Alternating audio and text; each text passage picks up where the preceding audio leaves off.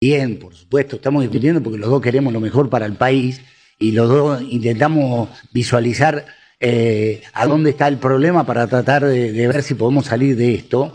Pero bueno, hoy va a ser un día complejo en muchísimos sentidos y me parecía eh, que era inobviable que vos eh, estuvieras en el programa. Dice, contame tu, visión de todo esto que estamos viviendo.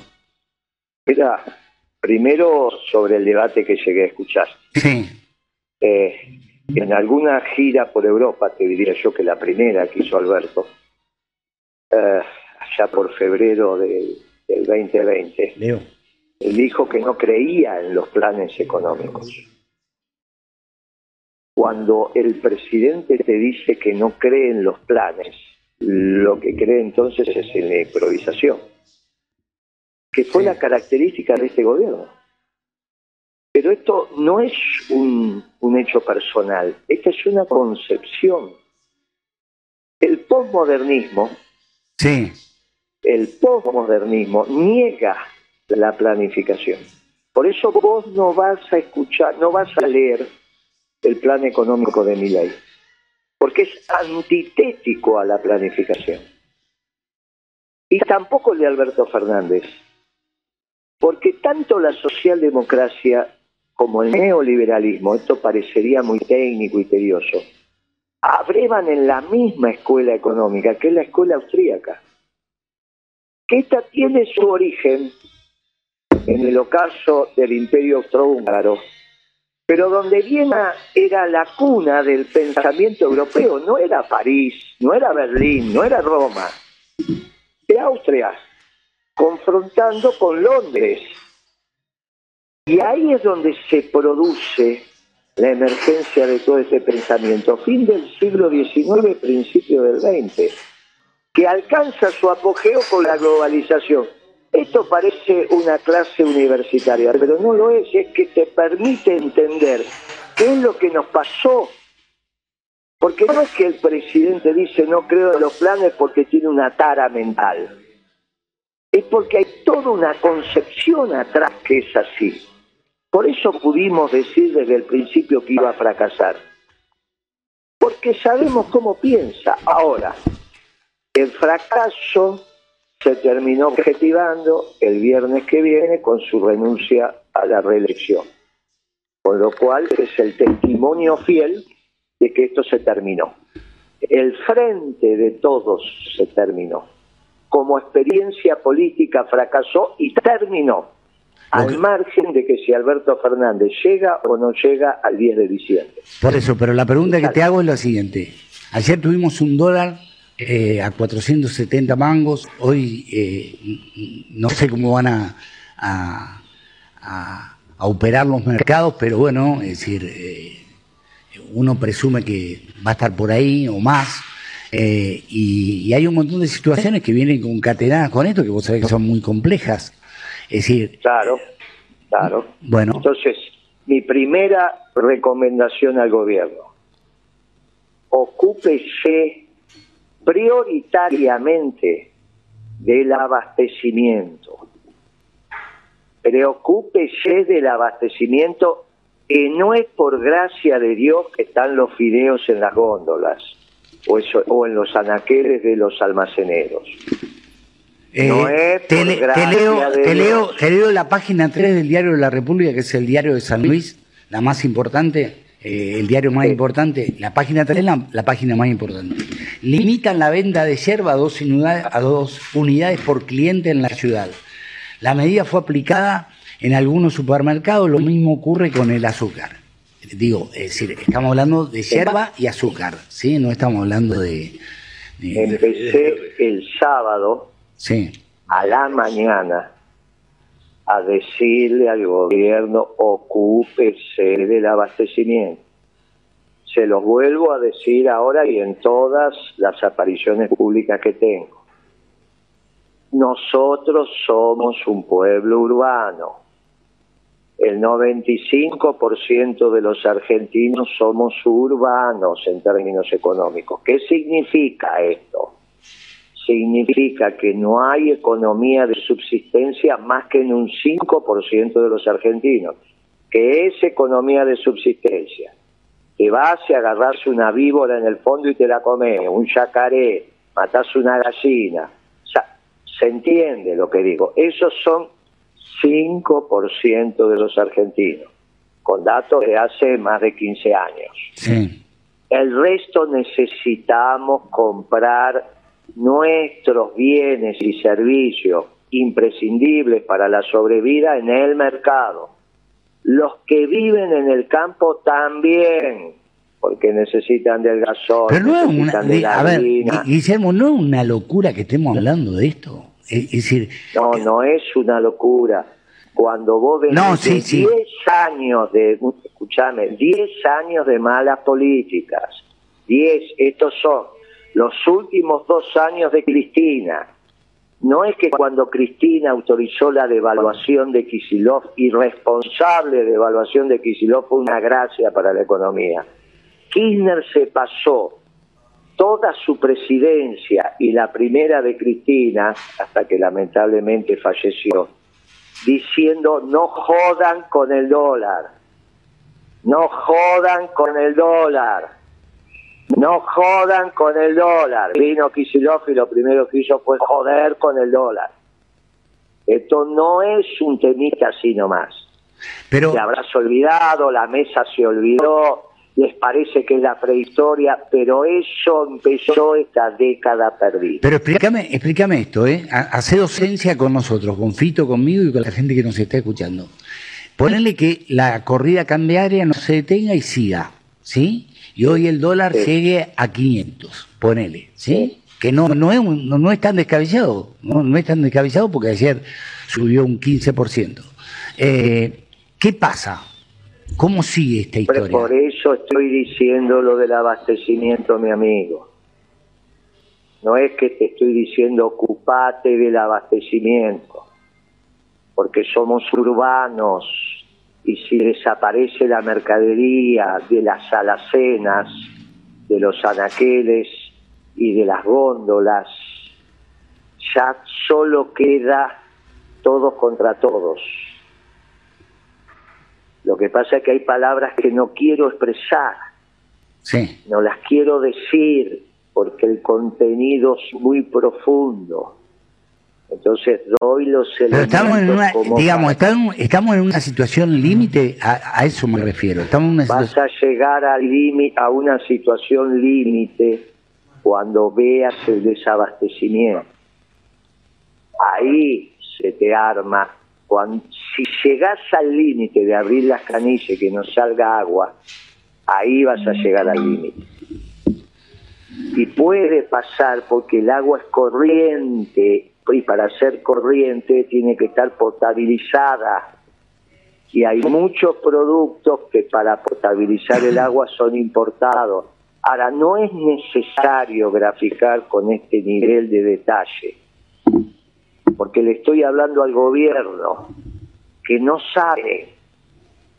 El gobierno no sabe esto porque no lo, el ministro de Economía no tiene idea de esto, nunca lo pensó, nunca lo reflexionó. Es como si yo te digo a vos ahora, tengo una carie, curámela. Y vos me decís, no, dice, mira, yo sé hacer un agujero en la pared y poner un tarugo. Sé hacer con un taladro un, un, agujerito de 3 milímetros, pero no te puedo curar una carie, no tengo idea cómo se hace. Entonces, yo lo respeto a Massa, porque parecería así que con lo que digo no lo respeto. Es un muchacho audaz, pero es un abogado. ¿Cómo va a haber reflexionado sobre esto? Ahora, el problema es que otros dos abogados, Cristina y Alberto, piensan que la economía es hacer ciertas pases mágicos. Hay que entender que Cristina o Kirchner estaban rodeados de un grupo de economistas peronistas que entendían la disciplina, entendían el arte. Lo único que habían hecho en su vida era pensar la economía. De la misma manera que un dentista lo que hace en su vida es, curarte las caries. Tenemos un problema, digo, tenemos un problema económico, pero tenemos, un, problema de desconocimiento, por eso llegamos No, no, pero déjame preguntarte esto.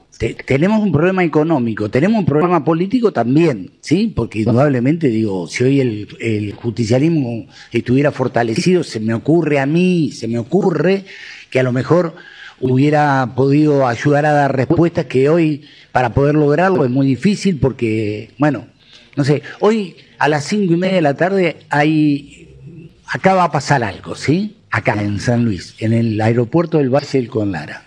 No sé qué, no me pregunté porque no estoy en condiciones, no, es que te, te esté negando la información, ¿eh? No lo sé, pero lo intuyo. ¿Está bien?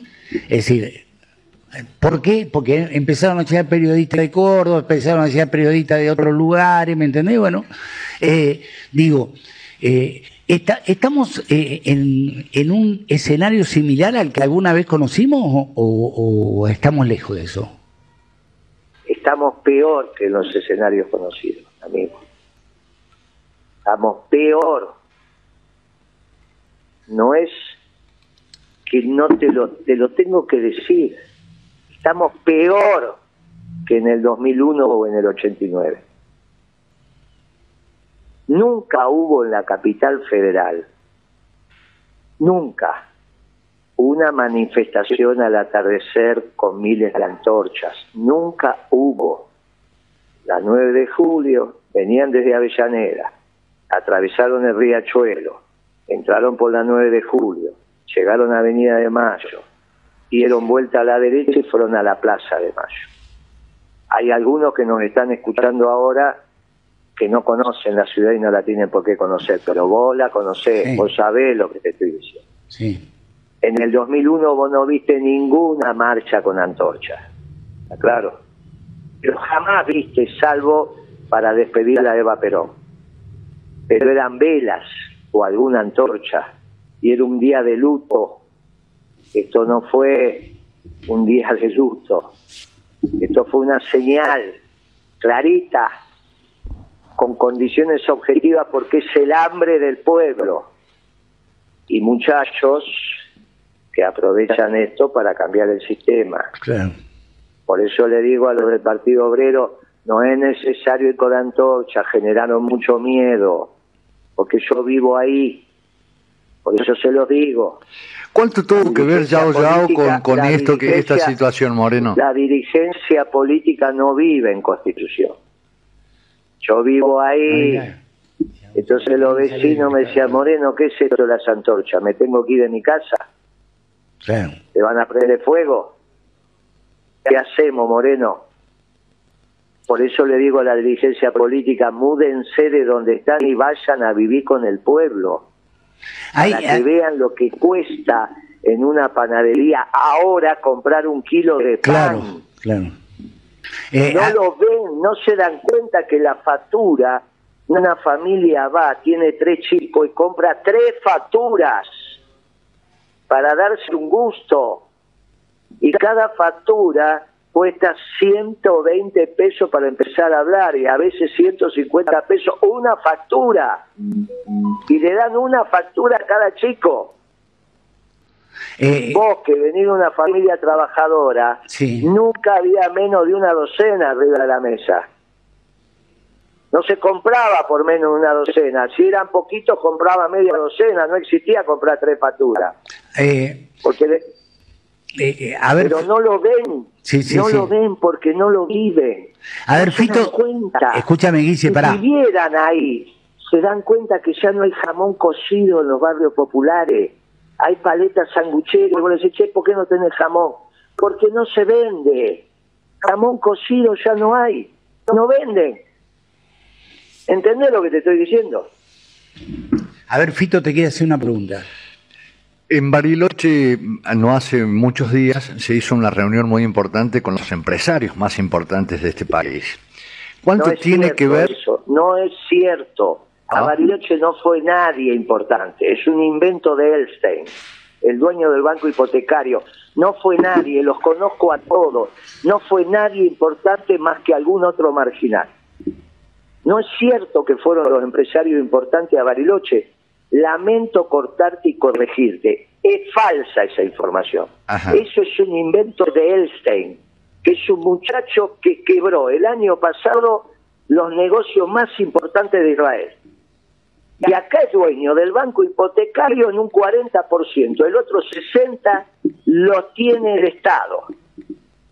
No es cierto eso, que en Bariloche fueron los empresarios más importantes de la Argentina. Es todo humo de Elstein, por eso lo digo con nombre y apellido. Bueno, eh, ahí está.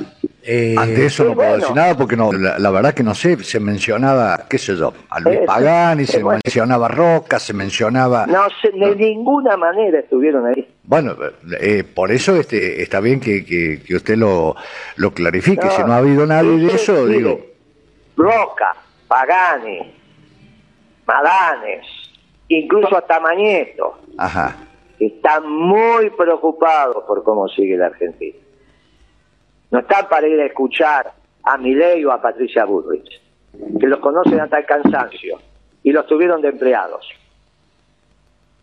¿De quién era empleado Milei? De, de, de Unequian. Mirá si va a tener necesidad Unequian de ir para escuchar lo que dice Milei, que fue empleado de él. Ridículo esto.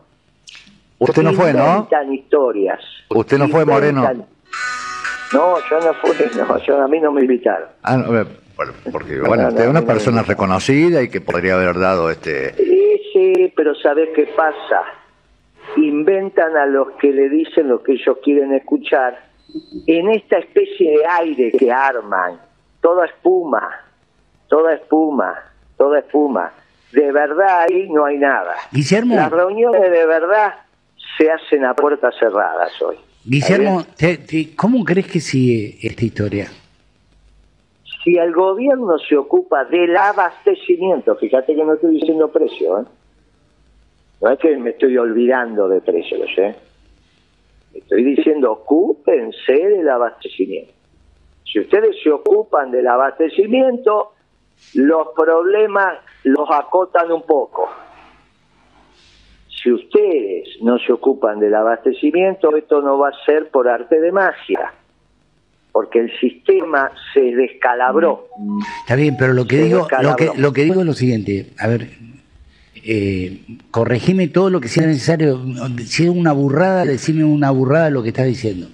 Pero por ejemplo, para los tipos que son proveedores de hierba o los que son proveedores de azúcar, es decir, te dicen, bueno, a mí particularmente me conviene no entregar porque como no hay precio, bueno, a lo mejor estoy eh, entregando algo que después no voy a poder reponer. Por eso yo digo, cuiden los stocks a las empresas, porque siempre va a haber un día después y es preferible que las empresas tengan stock.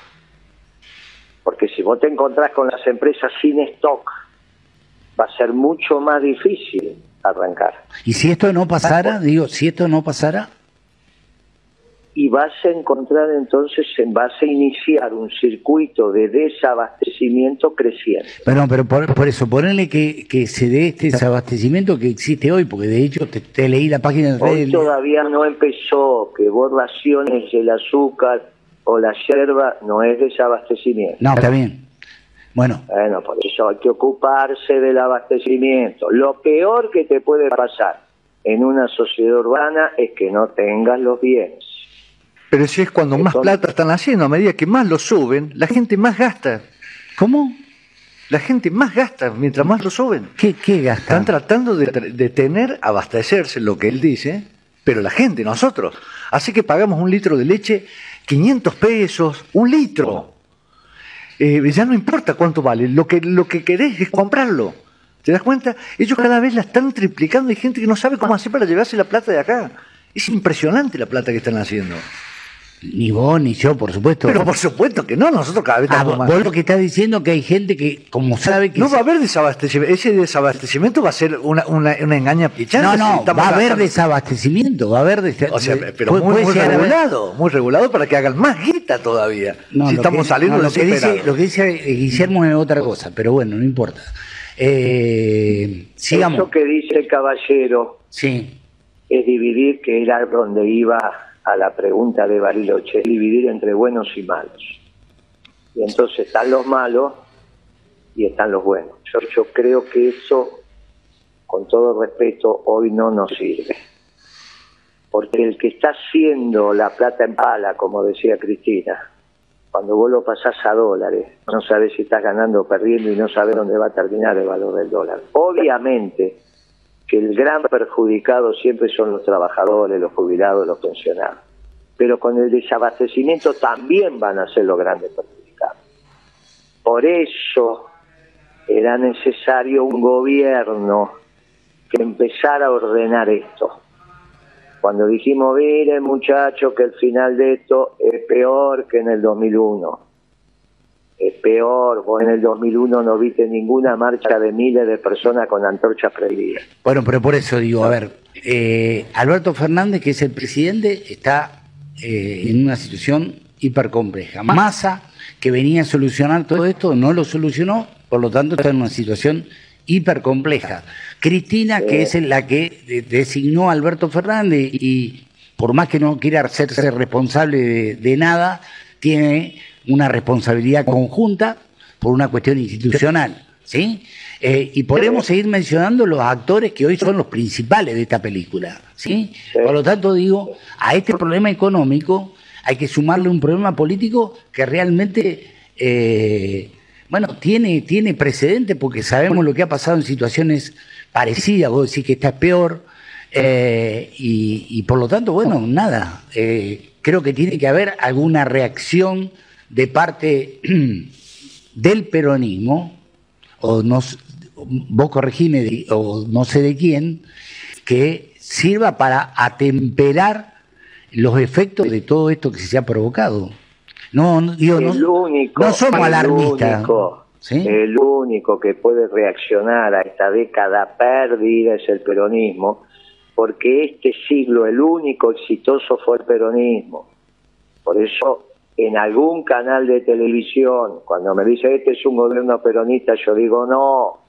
Ustedes quieren te, viene una te viene una nota con Fantino que al final eh, termina Fantino diciéndote, porque él te plantea eh, Moreno, déjese de hablar de peronismo, el, peronismo eh, ya está, una cosa así. Y vos le diste argumentaciones que eh, la, entrevista terminó diciendo por parte de Alejandro, eh, sigue siendo peronista y sigue diciéndolo así. ¿sí? Nada, fue tan contundente lo tuyo. ¿sí? Porque los únicos que no fracasamos este siglo fuimos los peronistas, fracasaron los neoliberales fracasaron los radicales en el gobierno de Cambiemos, fracasaron los progresistas con Alberto y con Cristina. El problema que hay que entender es que Kisilov, que era opositor al gobierno de Kirchner, cuando se hace oficialista no es porque cambió. Lamentablemente cambió Cristina, por eso acepta la devaluación de Kisilov. Esto es duro, pero es así después divide el peronismo en el 17 y después termina eligiendo a un socialdemócrata confeso como Alberto Fernández. Estos, quieren hacer la patria socialdemócrata con la reta, con la señora eh, Carrió, con Santilli, con Lustó. ¿Quién lo puso a Lustó en el gobierno peronista? Alberto, cuando fue ministro de Economía que hizo la 125 todos estos son de la patria socialdemócrata. Y yo obviamente te, digo que piensan mal y actúan peor desde hace rato.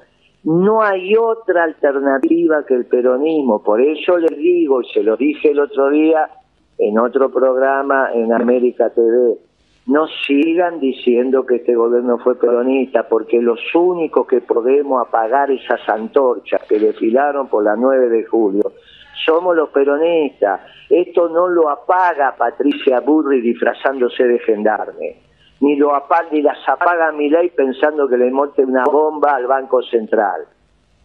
Esto es falso, porque lo que había ahí por parte de los que llevaban las antorchas era hambre hambre. Y entonces la solución es que aparezca la comida de la mano del trabajo y eso solo lo puede hacer el peronista. Por eso es imprescindible que el peronismo se organice nuevamente. Yo no sé lo que va a pasar hoy en San Luis, pero ojalá pasen cosas que tiendan a organizar el peronismo. Le va a hacer bien a todos. Tenemos que hacer cosas que organicen al peronismo con claridad doctrinaria y con un plan económico preciso. Por eso lo primero que hicimos nosotros fue un plan económico. En junio del año pasado lo presentamos. En junio del año pasado, diciéndole, mire, que esto va a ir de mal en peor y el final es muy complicado. Porque no es un problema como el 2001 en el 2001 finalmente había una crisis financiera. Esto es un hecho económico, es mucho más profundo, no es financiero. Bueno, en el 2001 devaluaste y resolviste la situación, te guste o no te guste, cuando saliste de esa tontería de la convertibilidad, que era un plan para dos años, se quedaron cuatro ahora no es una devaluación, ahora es económico. Cuando en el 2001 los fideos italianos, mi querido amigo, estaban un dólar el paquete. Hoy los fideos italianos se encuentran a 40 o 50 centavos de dólar el paquete. Cuando vos mejoraste tu competitividad en el 2001 rápidamente, saliste a vender mercadería a troche y moche, por eso tuviste el problema que tuviste con el precio de los alimentos, hasta que pusiste retenciones, hasta que aquel gobierno se dio cuenta que tenía que poner retenciones y ahí empezaste a ordenar la cosa. Después vino la baña y después ya empezó el círculo virtuoso y después vino Kirchner y seguimos creciendo a, a tasa china. Mejoraste la distribución del ingreso, mejoró el ingreso de los jubilados, se empezó a reindustrializar el país, pero ahora tenés que hacer un esfuerzo enorme de producción. Venimos desde el 2012 con un problema de oferta en la Argentina, de oferta, hay que generar la rentabilidad empresaria y hay una competencia en, en ciertos sectores políticos para ver quién aumenta más las tarifas de la energía todos diciendo, salvo Moreno, que están baratas y que hay que aumentarles. Yo digo, ¿cómo saben que están baratas o están caras si no hace costo? Y el último que hice costos en la Argentina fui yo de las tarifas eléctricas. Hace 10 años, 11 años que las hice. Nunca más ningún funcionario hizo costos. ¿Por qué no hacen costos? Porque no saben entre cosas, porque no quieren, porque su concepción no es hacer costos en la economía no es hacer coto, ni Quisilón, ni Lacunza, ni Pratgay, ni Lujón, ni Guzmán hacen costo, mucho menos Massa, obviamente. Bueno. Este es el problema, esa economía no sirve, tenemos que volver a la economía del ladrillo sobre ladrillo, como decía el flaco, y no joder con el dólar, no joder. Bueno. Y cuanto vos empezás a joder con el dólar, se te arman esto de barajuste. Bueno, tenemos que volver a un gobierno peronista con una economía peronista, sencillita de trabajo y producción. Lo sabemos hacer, lo sabemos hacer. ¿Habrá tiempo para que nos pongamos de acuerdo? Siempre hay tiempo. Ojalá hoy esta intuición que tenés vos, que no sé qué significa y qué es, sea favorable para lo que estamos hablando. Ojalá sea así. Ojalá, ojalá.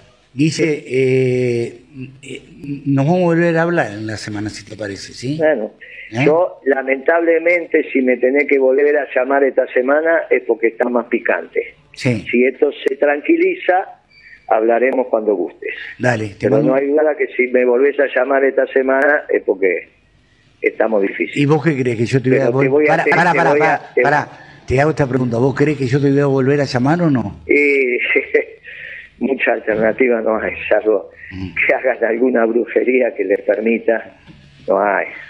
ya a esta altura que van a decir que el fondo les va a adelantar no sé qué cosa, que los, los chinos le traen 500 millones de dólares para la represa y en vez de hacer la represa vos lo gastás en todas pavadas. Si vos ves las, los diarios de hoy son tremendos, salvo el cronista comercial que por obvias razones trata, viste, el cronista comercial hoy es un diario claramente vinculado a los grupos que orbitan alrededor del ministro de Economía. Entonces vos agarrás todos los diarios, salvo el cronista, viste, el Banco Central volvió a sumar reserva, dice con esta va, dejate nomás. El diario económico no puede. Bueno. Confirman más dólares por energía y apuran el cobro a exportadores de 7.000, o no sé cuánto, 3.700. Muchachos, ¿qué tal? Eh, Guillermo. De hecho, diarios serios. Sí. Diarios serios que leí toda la vida, ya aparecen, ¿viste? Tontería. Y claro, no es por los periodistas, ¿eh? No, no, es porque le ponen una línea editorial. Oye, vos lees los otros y los otros te están diciendo, bueno, está bien. Voy a, hablar, voy a hablar con Claudio Loser ahora. ¿Sí? Eh... llaman varias veces que después de hablar conmigo, hablar con Claudio Loser. Le mandas un saludo ¿Sí? al ex funcionario del Fondo Monetario a ver, Internacional. A ver, a ver qué mirada tiene el fondo de todo esto, ¿no? Muy bien, te mando un abrazo. Chao, Ulises.